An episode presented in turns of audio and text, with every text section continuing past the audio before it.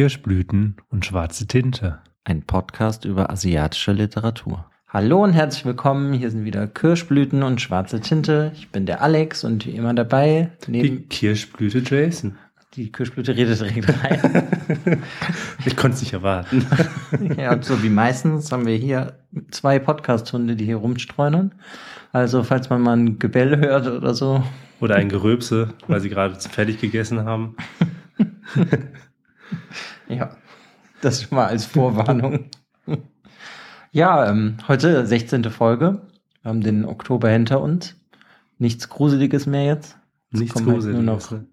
schöne Geschichten. Oder spannend. ja, genau. Deswegen wollen wir heute mal über Fuminori Nakamura reden. Ich hoffe, ich habe es wie immer richtig ausgesprochen. Wahrscheinlich wie immer nicht, aber. ja, genau. Und heute reden wir über die Maske. Das ist der zweite Roman, der von dem bei uns veröffentlicht wurde. Und ich glaube, ist der erste auch von demselben Übersetzer? Das weiß ich jetzt ja, es ist von dem gleichen Übersetzer. Also beide von Thomas Eggenberg übersetzt. Ähm, erschien im Diogenes Verlag und natürlich übersetzt auch aus dem Japanischen direkt. Da achten wir eh drauf, wenn wir die Sachen lesen, dass wir die lieber gerne direkt aus dem Japanischen übersetzt bekommen und nicht über diesen Umweg im Englischen wie es mhm. ja zum Beispiel bei Murakamis Roman früher häufiger der Fall war. Ja, Mr. Aufziehvogel, ja. Und ja, gefährliche, die gefährliche Geliebte. Geliebte war auch sowas. Genau. Wo ich das, ich lese dann lieber im Englischen, wenn es direkt vom Japanischen ins Englische übersetzt wurde. Aber ja gut, kann man nichts machen. Aber hier haben wir natürlich Glück gehabt. Genau. Aber man kann ja vielleicht mal kurz was über den Autoren sagen, denn der ist, der ist, ist jetzt nicht erst das zweite Buch, was der geschrieben hat, sondern er hat schon über zehn Bücher geschrieben, was ich irgendwie dafür, dass der noch gar nicht so alt ist, schon ganz schön krass finde. Und ja, heute gibt es auch schon drei von dem im Deutschen, ne? Genau. Ja, und das, äh, was ich eigentlich bei dem am interessantesten finde, dass er eigentlich öffentliche Verwaltung studiert hat in Japan. Und dann hat er angefangen zu schreiben. Wahrscheinlich war das ähm, ja, gruseliger oder auch horrormäßiger, das zu studieren, als zu schreiben. Wahrscheinlich war ihm einfach langweilig und er hatte auf der, in der öffentlichen Verwaltung so wenig zu tun, dass er sich da schon seine Gedanken spinnen konnte. Ja, also ist auf jeden Fall schon, ist ein Vielschreiber, würde ich es jetzt mal nennen. Er hat auch schon den Akutagawa-Preis gewonnen 2005. Ja, und er hat halt einen sehr, sehr bekannten Förderer, weswegen es den überhaupt hier bei uns im Westen gibt, und das ist Kensa Bure, Bure Ohr. Genau. Total massakriert den Namen. Der japanische Literatur-Nobelpreisträger. Ja, genau. genau. Einer von den beiden. Ich meine, es gibt noch einen anderen, den Kawabata. Genau. Genau, das sind die beiden, die bis jetzt den Literatur-Nobelpreis bekommen haben. Und das war ja der Mentor von Mishima. Genau. Mishima, wie auch immer. Mishima, genau. ja, da werden wir auch direkt gerade umzingelt von dem Podcast. genau. Was wollen Sie? Liebe. Ja. genau. Weiß, also mehr, mehr kann ich jetzt auch gar nicht über den Autor eigentlich sagen. Mehr ist es auch gar nicht. Nee, genau. Es ist wichtig. Es ist auf jeden Fall wichtig zu sagen, dass es halt nicht sein erster Roman gewesen ist. Es ist in Japan 2010 erschienen, bei uns hier in Deutschland 2018. Und ja, worum geht's denn überhaupt? Ja, ach so, jetzt ist mir doch noch was eingefallen, ja, okay. wenn der Autor sagen kann. Man kann halt sagen, dass er sich im Generellen in seinen Büchern mehr mit der japanischen Unterwelt beschäftigt. Ob das jetzt Yakuza sind oder generell Gangster, also eher so die dunkle Seite Japans kommt bei dem eher sehr gerne vor. Also ein bisschen so, so die Grenzen der Gesellschaft. Ja, ja genau, Welt. weil das erste Buch, was ja auch bei uns rauskommt, ist, ist der Dieb und da geht es ja um Diebe. Und dann gibt es ja noch hier der Revolver, der ist ja auch ins Deutsche übersetzt worden, genau. was halt sein erstes Buch ist, was er geschrieben hat. Ja, da hat ja auch mehr sowas mit der dunklen Seite so ein bisschen so zu tun. Ja, beides. Also das ist ja sowieso in seinen Romanen geht diese dunkle Seite und auch diese, die Themen der Unterwelt, die Personen der Unterwelt sind immer alles Sachen, die vorkommen. Und auch jetzt in diesem Roman ist es halt ein, ein großes Thema. Ja, ist schon ein wichtiger Punkt, ja, genau. Denn es geht in dem Buch um die Cookie-Familie, die ja schon irgendwie ja so einen leicht kriminellen Flair haben, so generell die Familie. Ich würde sogar nicht nur das, ich würde das leicht sogar streichen. Also ich finde, man hat schon von Anfang an das Gefühl, weil es ist, ja, es wird immer so, es, es geht halt um Fumiho, Fumihiro Cookie und das ist halt der jüngste Sohn des Oberhauptes von dem berüchtigten Cookie-Clan Und bei dem ja, Cookie, das, ja, und genau, und bei dem Cookie Clan, so wie er auch schon beschrieben wird, ist, finde ich, das ist auch kein Spoiler, das ist sehr schnell klar, dass es dann doch, ja, also die agieren sehr stark in der Unterwelt, haben ihre Finger, ihre Fäden eigentlich überall in der Gesellschaft auch verankert. Das heißt, die, ja, die haben auf jeden Fall einiges zu sagen. Ja, aber ich meine, so die Ausmaße in, oder in generellen, was für Bereichen die sich rumtreiben oder rumgetrieben haben in den letzten Jahrhunderten, das mhm. kommt ja erst viel später im Buch. Ja, ja. Aber da haben wir, genau, da haben wir halt direkt das Setting, ja, es fühlt sich so ein bisschen Richtung Yakuza dann auch an. Ne? Also es ist wirklich eine Familie, ja, die einfach nur die Macht sucht mit allen Mitteln. So würde ich es beschreiben, glaube ich. Genau. Also wir begleiten den ähm, Fumihiro Kuki, begleiten wir halt, das ist auch so diese Teilung, die wir in dem Roman haben. Einerseits in, im, im Jetzt, wo er erwachsen ist, und dann jedes Mal wieder Flashbacks, wo er dann in seiner Jugend ist. Weil in seiner Jugend ist was passiert und da springen wir dann auch relativ früh in dem Roman hin, wo er ist elf Jahre alt und sein Vater hat ihm halt ein schweres Schicksal auferlegt. Und zwar wurde er halt nur zu einem bestimmten Zweck geboren. Und dazu hatte ich, würde ich ganz gerne ein Zitat vorlesen, weil er ihm dann halt diesen Zweck dann offenbart mit elf Jahren. Ähm, also Sohn, ich, ich will ein Geschwür in diese Welt setzen.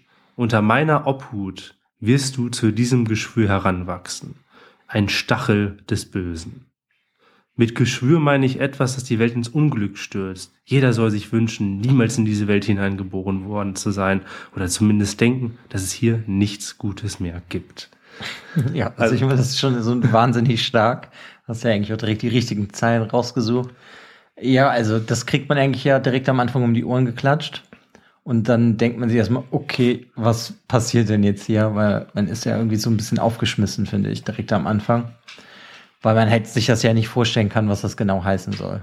Ja, das ist ja auch eine, eine Stärke in dem gesamten Roman, dass man nie so richtig weiß, in welche Richtung es geht. Und auch so mit dem Anfang, man fängt an zu lesen, man liest das und kriegt das halt so dahin gepfeffert und man weiß nicht, was passiert jetzt wie geht der Junge damit um? Müsste der Junge nicht eigentlich komplett daran zerbrechen? Das war so meine erste Überlegung. Hm, ich hatte mich ja noch gefragt, ob er das überhaupt versteht, weil er erst elf ist. Papa, ich möchte doch nur Schokolade. Ja, also es ist ja direkt merkt man schon, das hat so ein sehr dunkle Untertöne. Ja, ja, also ja, gerade halt dieses Thema des Geschwürs ist auch ein Thema, was immer weiter dann ähm, mit in dem Roman halt auch mitführt. Und das ist zum Beispiel auch ein Punkt, was ich total faszinierend finde, so weil ich mich gefragt habe, ähm, ja, wie kommt man überhaupt auf diese Idee? Und wie krank muss man sein, dass man A, sein Kind eigentlich auch nur zu diesem Zweck dann erzieht und auch nur zu diesem Zweck eigentlich auf diese Welt begibt, ähm, um halt ein Geschwür zu werden und die Welt kaputt zu machen. Und was musst du, wie musst du dein Kind erziehen, damit es so weit kommt? Mhm. Ja, und da ist ja dann auch seine Prophezeiung, dass wenn er 14 wird, dass er ihm das sein Leben oder ihm die Hölle zeigt. Ihm die ne? Hölle zeigt. Genau so genau. formuliert. Und das ist dann auch so ein Counter, der immer wieder mitschwingt. Ne? Also man, man geht in der die Jahre folgen dann halt so weiter, es passieren einige Dinge und es geht immer so ein Countdown neben der Handlung mit, wo er einem halt sagt, es war ja, so und so lange ähm, von meinem 14. Geburtstag entfernt, bis mein Vater mir die Hölle zeigt. Das heißt, man, man geht halt gerade in diesem ersten Teil, diesem Kindheitsteil, geht man zu so einem ja, gefühlt wahrscheinlich einem Höhepunkt zu, ähm, mhm. wo man nicht weiß, okay, was passiert da jetzt? Irgendwas wird passieren. Ähm, ja, ich finde es so mit eines der spannendsten Anfänge von Büchern, die ich, glaube ich, je gelesen habe, würde ich eigentlich schon sagen. Weil ich konnte das am, beim ersten Mal, als ich das gelesen habe, auch wirklich nicht aus der Hand legen. Nee. Das äh, fand ich echt wirklich faszinierend. Das, äh, ja, das wäre halt so Thriller-artig. Du willst halt immer wissen, was da jetzt genau passiert. Na, und du hast, du hast ja aber auch nicht nur die schlechten Seiten, sondern du hast in der Kindheit dann auch du hast dann auch wieder schöne Momente, du hast Momente, wo du mitfühlst, in manchen Momenten, wo du hoffst, in manchen Momenten, wo dann wieder nicht so was Schönes passiert. Also das sind einfach, also es lebt halt, ja, ja, es lebt von so viel. Das ist einfach unglaublich spannend, intensiv und dicht erzählt, dass man es ja echt nicht aus der Hand legen kann. Mhm. Ja, das größte Problem, was ich jetzt einfach habe, ist, dass man eigentlich fast ja gar nichts mehr darüber sagen kann in dem Buchvorstellungsteil jetzt hier am Anfang, nee. weil man sonst verrät man halt zu viel. Ja, es ist, es ist halt ein klassischer, also es ist, was heißt klassischer, klassisch, aber es ist ein Thriller, also Richtung Krimi, Thriller. Das heißt, es ist halt sehr plotgetrieben. Man möchte wissen, was passiert. Du hast viele Plot-Twists, du hast Momente, wo du denkst, es geht in eine Richtung, aber er biegt dann wieder anders ab und es passieren mhm. Dinge, die du überhaupt nicht erwartet hast und das schmeißt sich dann wieder rum und diese erste Leseerfahrung ist einfach super, super toll und die wollen wir euch natürlich nicht nehmen, wenn ihr das jetzt hört. Deshalb hören wir jetzt mal auf, in der Story weiterzureden. genau, aber ja, es sind wirklich viele, viele Punkte, die diesen Roman halt sehr, sehr besonders machen. Äh, ja, das, ja, ich fand es super faszinierend. Einfach weil du so viele Themen hast, die in diese Geschichte mit einfließen. Du hast, du hast einerseits halt, es geht natürlich immer um dieses Böse in, in der Welt. Es geht aber auch um Hoffnung. Dann hast du eine Liebesgeschichte, die sich entspinnt. Ähm, dann hast du auch wieder ein anderes Thema, wie zum Beispiel da jetzt auch Titelthema Die Maske ist mhm. ja sowieso, wenn ihr jetzt schon mehr von uns gehört habt, ein Thema, was uns sehr fasziniert, weil wir ja schon einige Bücher haben, wo Masken vorkommen. Ja, aber hier kann man halt jetzt auch gar nicht über die Maske, finde ich, an sich reden, weil das nee. würde auch zu viel verraten. Ja, also ich glaube, im Großen und Ganzen kann man zusammenfassen, wir würden es auf jeden Fall jedem empfehlen, es zu lesen, wenn man es nicht kennt. Ja, ganz klar. Wenn ihr es kennt, könnt ihr es auf jeden Fall eigentlich nochmal lesen. Haben wir ja jetzt auch gemacht. Ja.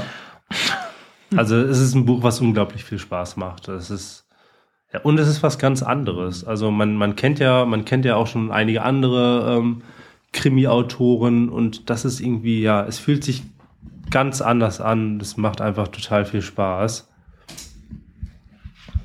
Ja, also definitiv eine, von mir kommt sowieso eine Buchempfehlung. Ähm, die wird von dir, denke ich, ja auch kommen. ja, manche schon zusammenfassen ja. können wir es auf jeden Fall empfehlen. Genau. Ja, dann würde ich auf jeden Fall sagen, wenn ihr es nicht gelesen habt und es euch noch interessiert, solltet ihr eigentlich jetzt schon wieder aufhören zu hören und dann hört man sich beim nächsten Mal wieder. Genau. Ja, und für alle anderen würde ich sagen, geht's dann jetzt weiter. Genau. Weiter in die Buchbesprechung. Ja, also es ist die ganze, die ganze ähm, Erziehung bei dem Fumihiro zielt halt auch darauf hin, dass er zum Geschwür werden wird. Das heißt, er wird anders, also anders gehandhabt, so ungefähr so von seinem Vater. Er geht nicht auf eine Privatschule, weil ich meine, wenn du eigentlich Sohn des Cookie-Clans bist, kannst du auf eine Privatschule gehen und du hast genug Geld. Also das, daran scheitert es der Familie wirklich nicht. Aber bei ihm ist ja, so. Da finde ich, ja. muss ich sagen, das finde ich fast schon komödiantisch, weil er hat gesagt hat, dass so eine öffentliche Schule so grausam ist. Ja, und da, da habe ich dann auch wieder, also da, da sagt er zum Beispiel dann auch, ähm, damit ich ein Geschwür werden könne, müsse ich mich unter alle Arten von Menschen mischen und lernen, mit ihnen umzugehen. Und da sagt er halt schon, ja, also eigentlich so der, der Abschauen der Gesellschaft, der ist halt auf den öffentlichen Schulen. Das sind halt alle, die, mhm. ja. Ja, und der soll ja irgendwie, sag ich mal, alle unterschiedlichen Klassen der Gesellschaft vielleicht auch kennenlernen, damit er halt ein Geschwür für die ganze Menschheit sein kann und nicht jetzt nur für Reiche oder so. Ne? Also das, und ich finde, die ganze Erziehung von ihm ist ja sowieso total furchtbar, weil der kriegt ja auch irgendwie nie Liebe. Es gibt doch diese eine Kindheitserinnerung, wo der Vater ihn einfach nur so mit dem Fuß immer wegschiebt. Mhm. Er kennt seine Mutter nicht, ja, was genau. ihn ja auch wirklich seine ganze Kindheit lang sehr, sehr bedrückt. Er, er hat dann zum Beispiel auch so eine Marotte entwickelt, dass er die Haare und die abgeschnittenen Fingernägel im Haus gesammelt hat und in so einer kleinen Schatulle gesammelt hat, weil er gehofft hatte, dass vielleicht irgendein Fingernagel oder ein Haar davon seiner Mutter gehört. Und das ist so seine einzige Verbindung, die zur Mutter hat. Er, er kennt seine Mutter nicht, er weiß nicht, was mit ihr passiert ist. Und es ist auch so, dass der Vater auch ganz klar sagt, du wurdest nur gezeugt, also der Vater ist halt sech, ist schon 70 Jahre alt, also schon ja, am Ende seines Lebens und der hat sich ja noch mal eine junge Frau geholt und dann ein Kind gezeugt, nur zu diesem Zweck, dass es ein Geschwür werden sollte. Also der Sohn mhm. war von Anfang an in Planung für dieses Projekt von seinem Vater. Ja, ich meine, das ist halt auch, finde ich, generell ein sehr krasses Projekt, weil dafür hat er ja dann auch noch ein Mädchen adoptiert, die ja dann auch da wohnt und mit der freundet der Fumihiro sich ja auch an. Genau, die freunden sich an, aber sein Vater sagt ihm da auch von Anfang an, ähm, ja, also das Mädchen, ne, das wohnt jetzt hier, freundet euch an, aber glücklich werdet ihr nie sein. Ja, aber das ist halt nie. auch schon so krass halt mit so diesem Hintergedanken. Weil ich meine, da kann man ja dann irgendwie darauf kommen oder zu jetzt, jetzt hin, ach, ich kann nicht reden, äh, kann man jetzt hinkommen, dass er ja mit denen gar nichts Gutes vorhat, sondern dass er ja eigentlich dann, da sind die beide ungefähr 14, ne? Ja, also mit 14 zeigen ihm die Hölle und dann sind das so, ja, ich glaube, es ist ja, ungefähr 13, 14 so. Das ist ja da so ungefähr, weil er, dass er darauf vorarbeitet, mhm. dass er mhm. die ja anfängt zu misshandeln und sexuell zu belästigen. Und da ist halt das äh, Furchtbare ist halt, dass die beiden Kinder sich aber eigentlich einander verliebt haben. Also, das ist wirklich überhaupt nicht schön. Ja, aber ist jetzt in dem Buch ist es ja zum Beispiel nicht so krass heftig, finde ich, geschrieben oder beschrieben, wie in das Seidenraupenzimmer, so Misshandlungen und so, sondern hier ist es irgendwie eher wirklich wie so, nur so ein kleiner Teil. Ja, es der ist, da so reinspielt. Es ist das, was auch in, in, in, in, im Laufe des Romans auch ist. Es ist wieder ein Mittel zum Zweck, damit es halt zu einem gewissen Plot, zum gewissen Plot-Twist dann wieder hingeht. Weil bei der, bei der Kaori, dem Mädchen, was ja adoptiert wird, es ist von Anfang an klar, das ist ein Mittel zum Zweck. Der Vater nutzt das aus ähm, aber Fumihiro hat halt nie, ja, nie Glück gehabt in seiner Kindheit. Er hat nie Freude gehabt. Er hat sich nie wohlgefühlt. Aber alles, wo, was er mit Glück verbindet, was ihm in seiner Kindheit widerfahren ist, hat halt mit Kaori zu tun. Mhm. Und das ist zum Beispiel eine super schöne Liebesgeschichte, die sich entspinnen. Das ist so, eine, so richtig schöner Coming-of-Age-Roman. Aber dann halt immer wieder mit diesem Hintergedanken, es wird was passieren und irgendwann passiert ja auch was, was du schon gesagt hast, der Vater holt Kaori immer häufiger abends in sein Zimmer und Kaori ist dann halt verstört und ja, sucht halt auch eine Distanz dann zu dem Fumihiro, weil sie natürlich auch damit nicht klarkommt. Ähm, ja. ja, im Endeffekt ist das ja schon so der Anfang vom Ende von deren glücklichen Zeit, weil danach wird es ja alles immer nur noch furchtbarer. Ich finde, dann kann man ja da auf den nächsten Höhepunkt kommen, finde ich, dass, dass der Fumihiro, der weiß ja, zu was er werden soll, aber er will das ja eigentlich gar nicht. Und, und der einzige Ausweg, den er ja dann sieht, ist ja seinen Vater zu töten. Ja. Was ja schon auch schon ein mega krasser Schritt ist. Total. Für ein Kind auch vor allem, ne? Obwohl, wenn man vielleicht so aufwächst, weiß ich nicht, vielleicht ist das dann auch irgendwie logischer. Ja, ja, er, als er halt mitbekommen hatte, dass halt Kaori wirklich, dass der Vater mit ihr spielt, sie belästigt, sie erniedrigt und ihr halt einfach unglaubliche Angst macht, ähm, wächst in ihm halt dieser Gedanke, dass er was tun muss und er, er weiß ja auch, sein Vater ist so eine mächtige Figur, die in der Gesellschaft mächtig ist, die zu Hause mächtig ist, die einfach, ja, eine Macht komplett über sein Leben hat und dann entwickelt sich halt langsam dieser Gedanke, auch da wieder sehr faszinierend beschrieben, ähm, wo er sich halt selber fragt, ist es wirklich immer falsch, einen anderen Menschen zu töten? Und darauf läuft es dann halt hinaus, dass er anfängt zu planen, zu planen, seinen Vater umzubringen. Mhm. Ja, gut, ich meine, der setzt das ja dann auch wie in die Tat um. Und das finde ich ist halt so, bis dahin ist dieses Buch so unglaublich krass spannend, weil man ja nicht weiß, dass das darauf hinausläuft. Das finde ich ist wirklich hervorragend. Super, also super, super toll. Und das ist zum Beispiel auch diese, dieser erste Teil. Also wir haben es jetzt, wir haben es, ich glaube auch 2018, als es rausgekommen ist, hatten wir es beide gelesen, haben jetzt für diese Folge beide nochmal gelesen. Und ich finde auch gerade dieser erste Teil ist so dicht und intensiv und toll beschrieben. Und auch einfach diese, diese Grundidee, dass du, ja, diese extrem grausame Grundidee mit dem Geschwür, ähm, ist einfach, ja, es ist irgendwie faszinierend, aber auf eine bedrückende Art und Weise. Das hätte ich jetzt eigentlich auch gesagt. ja, es ist super krass. Ich finde, dann macht der Autor halt einen super krassen Cut, so, ne? Weil dann springen wir ja eigentlich in die Gegenwart richtig und dann kommt auch erst dieses Thema mit der Maske, finde ich, so richtig extrem heraus. Dass er sich ja dann ein anderes Gesicht aufsetzen lässt oder lässt sich halt, das macht eine Schönheitsoperation, dass er anders aussieht. Hm. Ja, er ist, er ist älter. Ich bin mir nicht ganz sicher. Ich glaube, er ist in seinen 30er, 40ern. Also er ist auf jeden Fall schon ein bisschen älter. Ähm, also ein erwachsener Mann.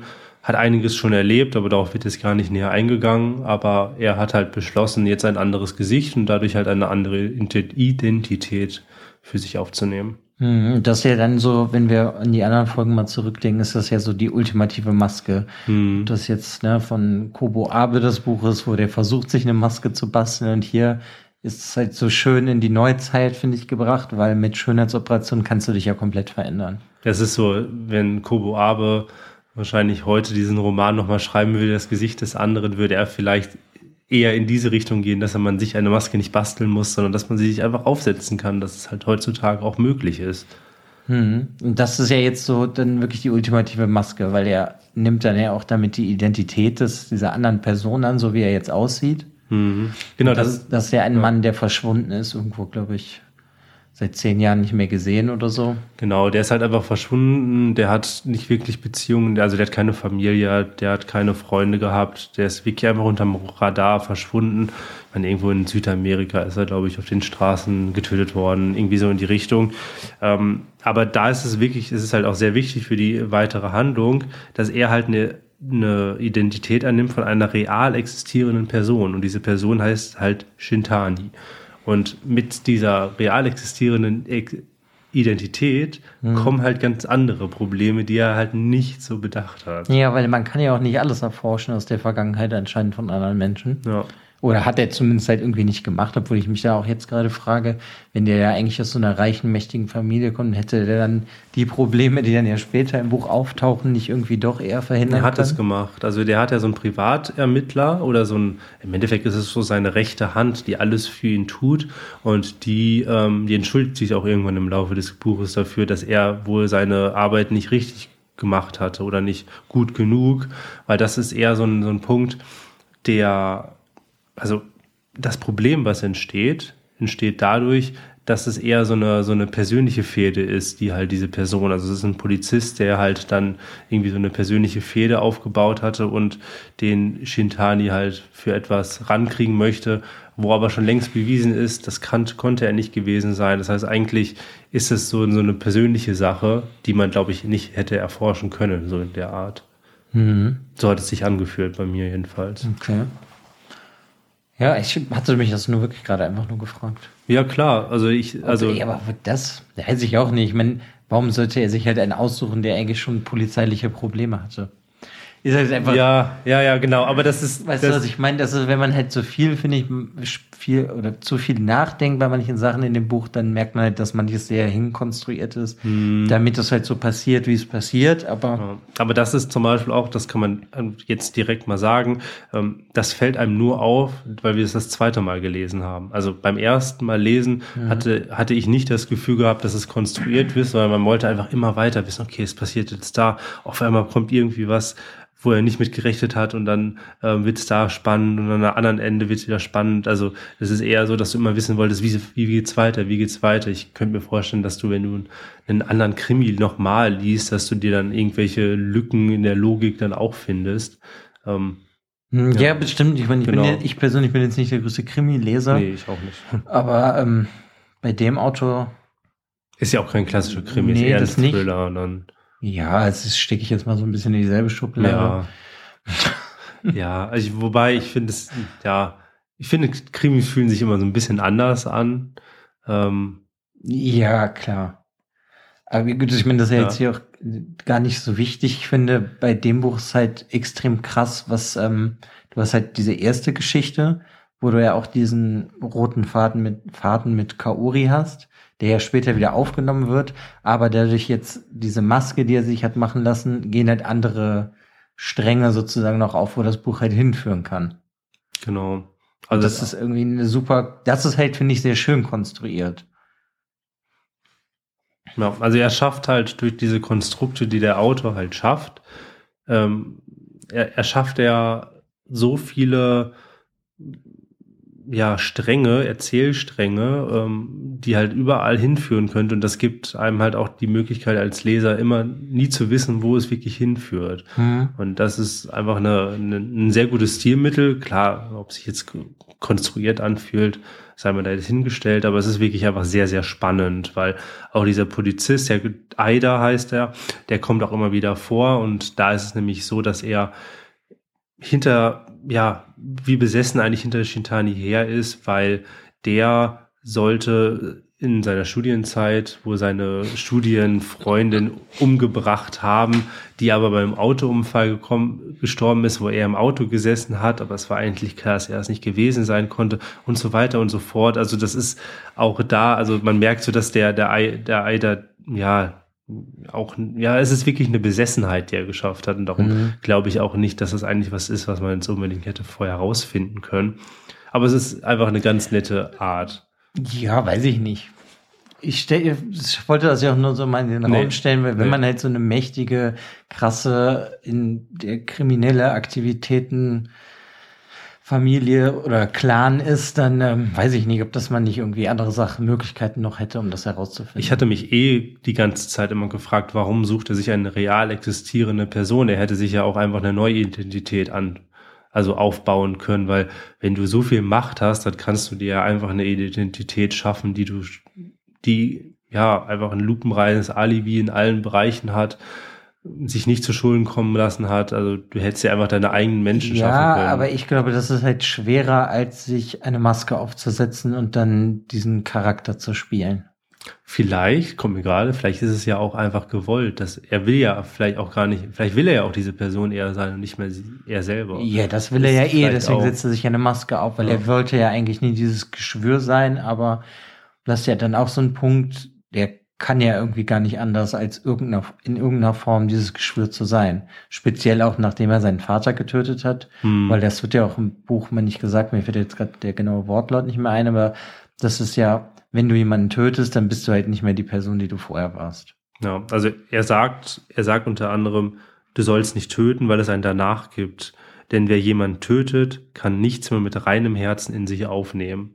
Hm, ja, das also, meine ich ja, du bist halt dann nicht mehr die Person, die du vorher warst. Ja. Und das ist zum Beispiel auch ein Punkt, nachdem er den, seinen Vater umgebracht hat, das ist wirklich so ein zentrales Thema, was immer wieder aufkommt. Also, dass er wirklich gesagt hat, er ist nicht mehr er selber. Und das ist zum Beispiel auch der Grund, warum die, der Kontakt zu Kaori abgebrochen ist, weil er hat jetzt in, ähm, im Erwachsenenalter, hat er keinen Kontakt mehr mit Kaori.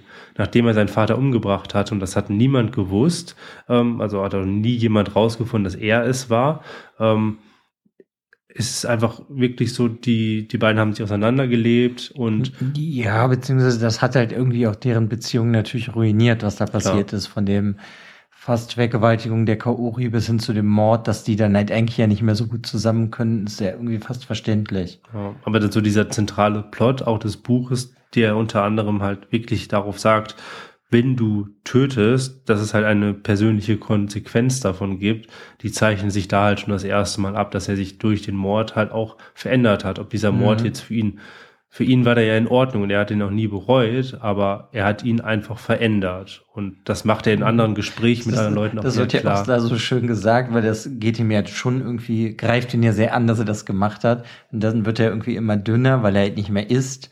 Und dann sieht er auf einmal eigentlich aus wie sein Vater. Das finde ich ist halt eigentlich das Furchtbarste, was ja ihm passieren konnte und der Kaori auch, mhm. dass er auch einfach dann so aussieht wie sein Vater, nur in jung.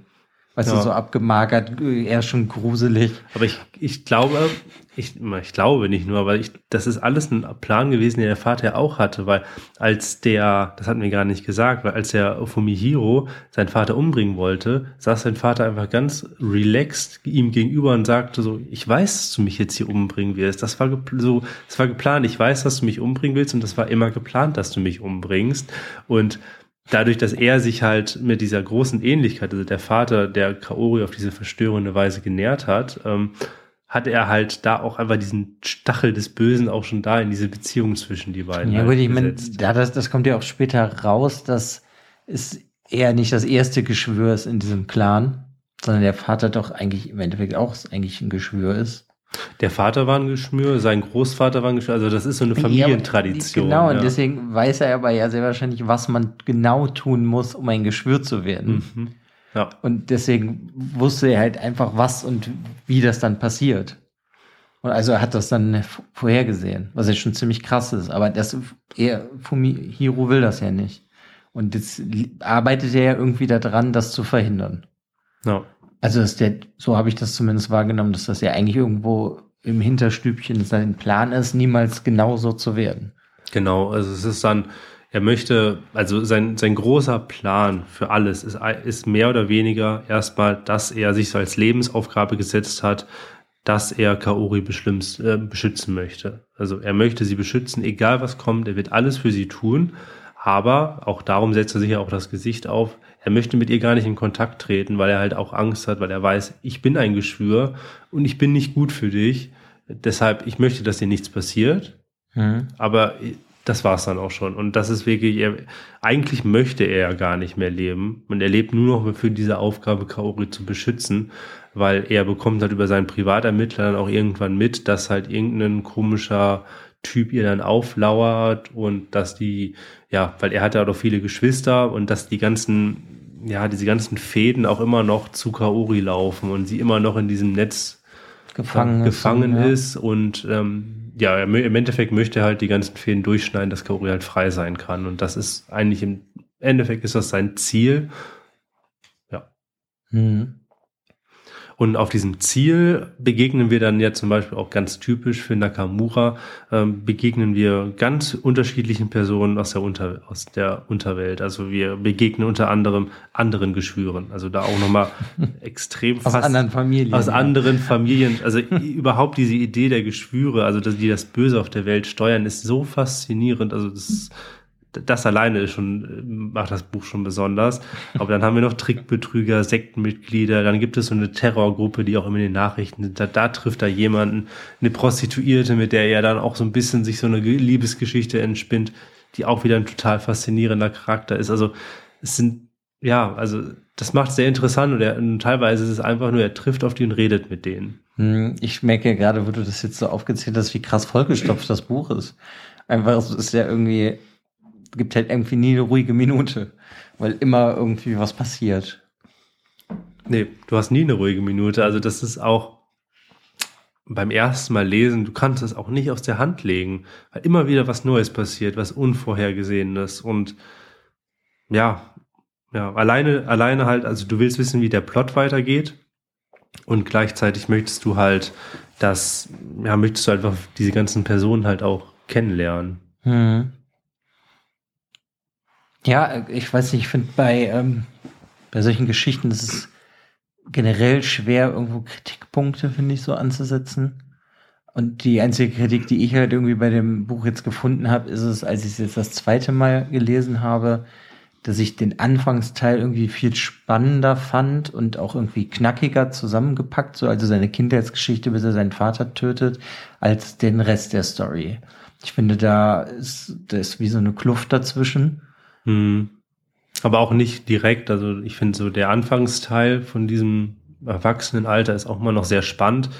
Aber irgendwann biegt der so häufig ab, dass du die irgendwie auch dann nicht mehr weißt, okay, wo führt das denn jetzt hin? Und muss denn dieses Gespräch jetzt mit dieser Person noch sein? Also ich fand, es gab so ein paar Längen, die aber auch da wieder uns erst ja, beiden dann ja auch mhm. aufgefallen ist, als wir das das zweite Mal gelesen haben. Beim ersten Mal nicht. Ja, klar. Aber das war, war mir irgendwie, habe ich halt e-, extremst gemerkt beim zweiten Mal lesen, dass ich durch diesen ersten Teil bin ich wirklich wie so durchgerast, weil der, den konnte ich wieder nicht aus der Hand legen. Und dann, wenn sich das dann so alle, diese ganzen Fäden dann du siehst und irgendwann geht er ja noch zu einem von seinen Geschwistern und dieses und jenes und du kommst halt überall hin, es passiert ständig was, das war irgendwie nicht so spannend wie der erste Teil. Also mhm. für mich irgendwie.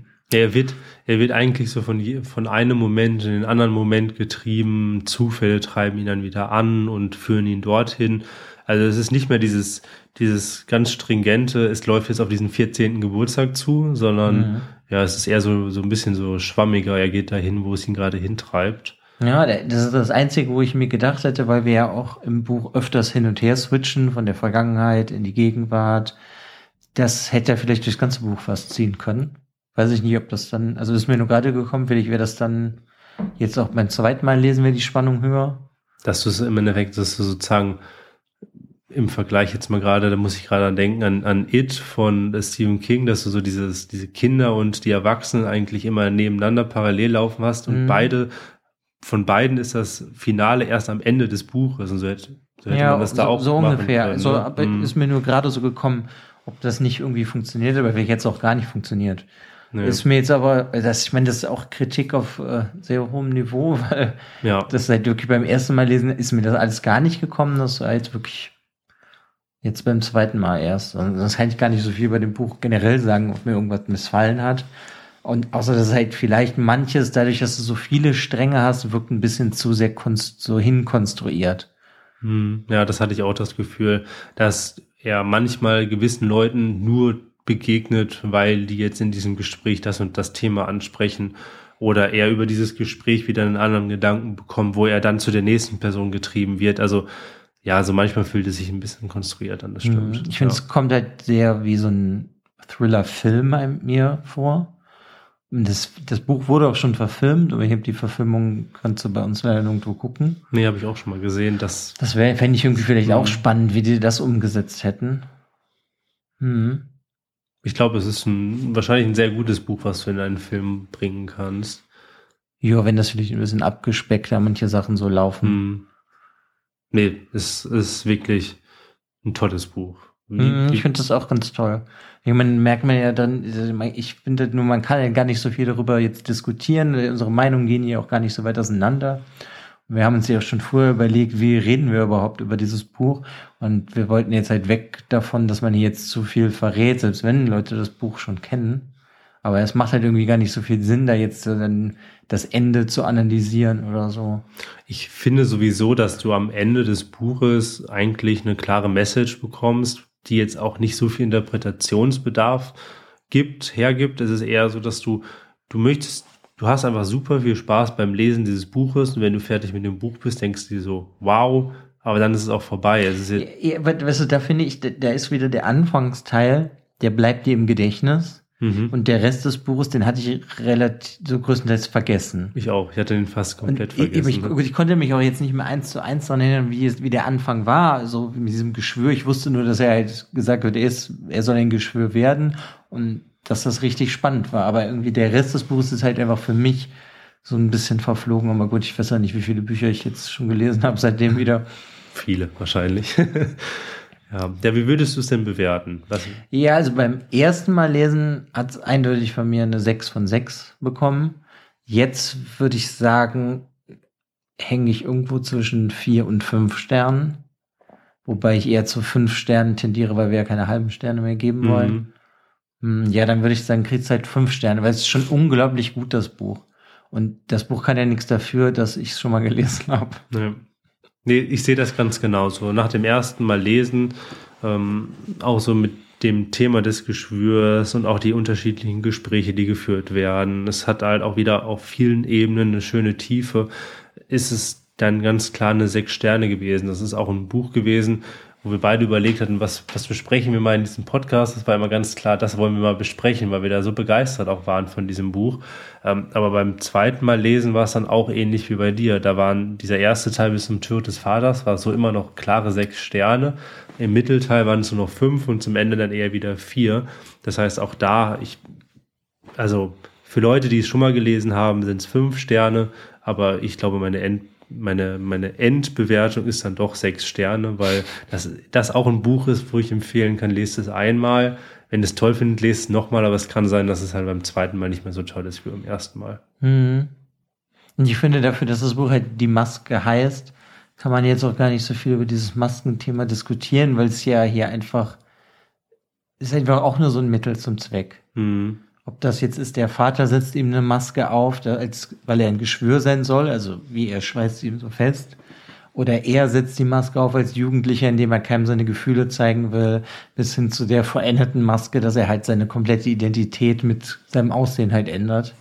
Das äh, hatten wir jetzt in den anderen Büchern, wo es darum geht, eine Maske aufzusetzen. Finde ich, konnte man mehr darüber reden, aber hier ist es halt irgendwie ja, Mittel zum Zweck, aber irgendwie perfektioniert, die Maske. Ja, es ist, äh, es ist eigentlich zusammenzufassen auch noch, er durfte halt nie er selber sein und als er dann alt genug war, wo er selber sein könnte, wollte er es nicht mehr sein, weil ihn seine Erziehung halt schon mhm. so versaut hatte, dass ja. er nicht mehr er sein möchte und das ist also, also da ist die Maske wirklich dieses Verdecken, eine, jemand anderes sein ist da halt wirklich, wie du schon sagst, perfektioniert, dass mhm. er ja. Das stimmt, oder hast du vielleicht recht, ich meine, der hatte ja eigentlich nie so seine eigene Charakterentwicklung. Nee. Ne, weil er, aber Er durfte. Ja, er ist schon, ich meine, er hat ja seinen eigenen Charakter, aber er ist halt nicht liebevoll erzogen worden, dass er das irgendwie hätte weiter ausbilden können. Aber er hat seine, seinen Charakter hat er ja nur ausgebildet und war nur er selber, als er diese glückliche ein Jahr, halbes Jahr mit Kaori hatte. In der Schule hat er die Maske aufgesetzt, so über, er hat das so beschrieben, Maske von Blödeleien und Witzen, damit er halt bloß nicht zeigen kann, dass er halt im Endeffekt ja doch sehr melancholisch ist und eine traurige Kindheit hat. Also bloß nicht an sich herankommen lassen, bloß nicht zu sehr auffallen, damit er halt die anderen studieren kann. Also da durfte er nicht, er nicht er selber sein. Und dann war er mal er selber bei Kaori und das hat mhm. ihm sein Vater ja auch nochmal versaut. Das war ja, denke ich mal, von Anfang an das Ziel gewesen, was ja sehr gut funktioniert hat. Was der Vater, denke ich mir, wahrscheinlich in seiner Jugend ähnlich erfahren hat. Ja, gehe ich von aus. Mhm. Ja, es ist schon eigentlich, wenn man darüber nachdenkt, dass ja generell, dass das so geplant wurde über Generationen hinweg, finde ich irgendwie eigentlich das Krasseste. No, ich finde auch. Immer dieses Geschwür in die Welt zu setzen.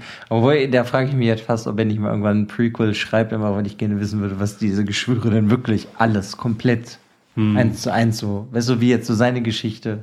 So, wo, wo der Vater. Anfang, wo der ja. Anfang zum Beispiel auch saß, weil dieser Cookie Clan, der ja schon so über so viele Generationen aufrechterhalten wird, hat halt dieses, ja, hat halt diese, diese, ähm, ja, dieses Stilmittel, diese, diese, mir fehlt das Wort, ist auch egal, ähm, aber dass er, dass das halt immer wieder von Generation zu Generation weitergegeben wird ähm, und dadurch halt es so viele auch unterschiedliche Geschwüre gibt auf der Welt, die halt dieses Böse der Welt irgendwie steuern. Das finde ich sowieso sehr, sehr interessant und mhm. Ich meine, man erfährt ja natürlich auch teilweise Sachen, was ja auch dann die Geschwister und so machen. Aber ja, mir ist mir auch nur so gekommen, hätte man ja auch irgendwie mal, oder könnte man theoretisch noch mehr machen. Also da wird ihm, aber ich hatte ja auch sowas, sowas darüber geschrieben. Ich weiß ja, es, es sind ja erst drei Bücher rausgekommen, leider. Deshalb, lieber Di Diogenes Verlag, bitte, bitte übersetzt, lasst mir übersetzen.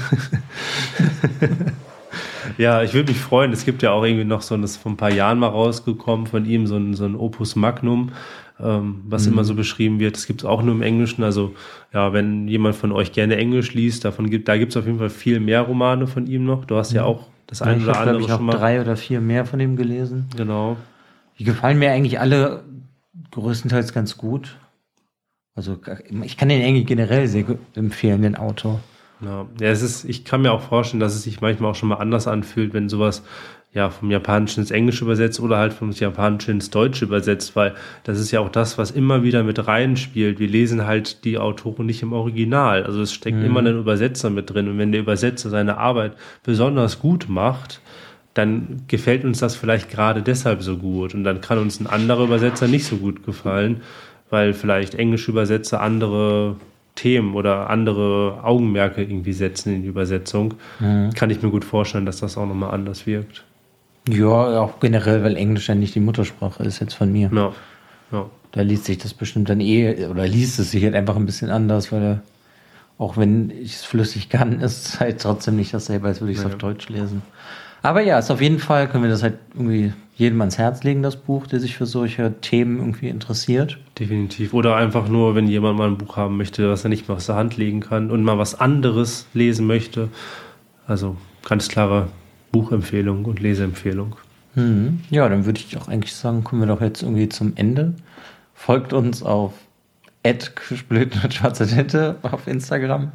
Könnt ihr schöne Bilder sehen. Genau, dann bewertet uns, ähm, sagt mal, ja, schreibt vielleicht mal in die Kommentare, wie es wie euch das Buch selber gefallen hat. Ähm, habt ihr es vielleicht auch schon das zweite Mal gelesen? Hattet ihr, habt ihr es ähnlich empfunden wie wir?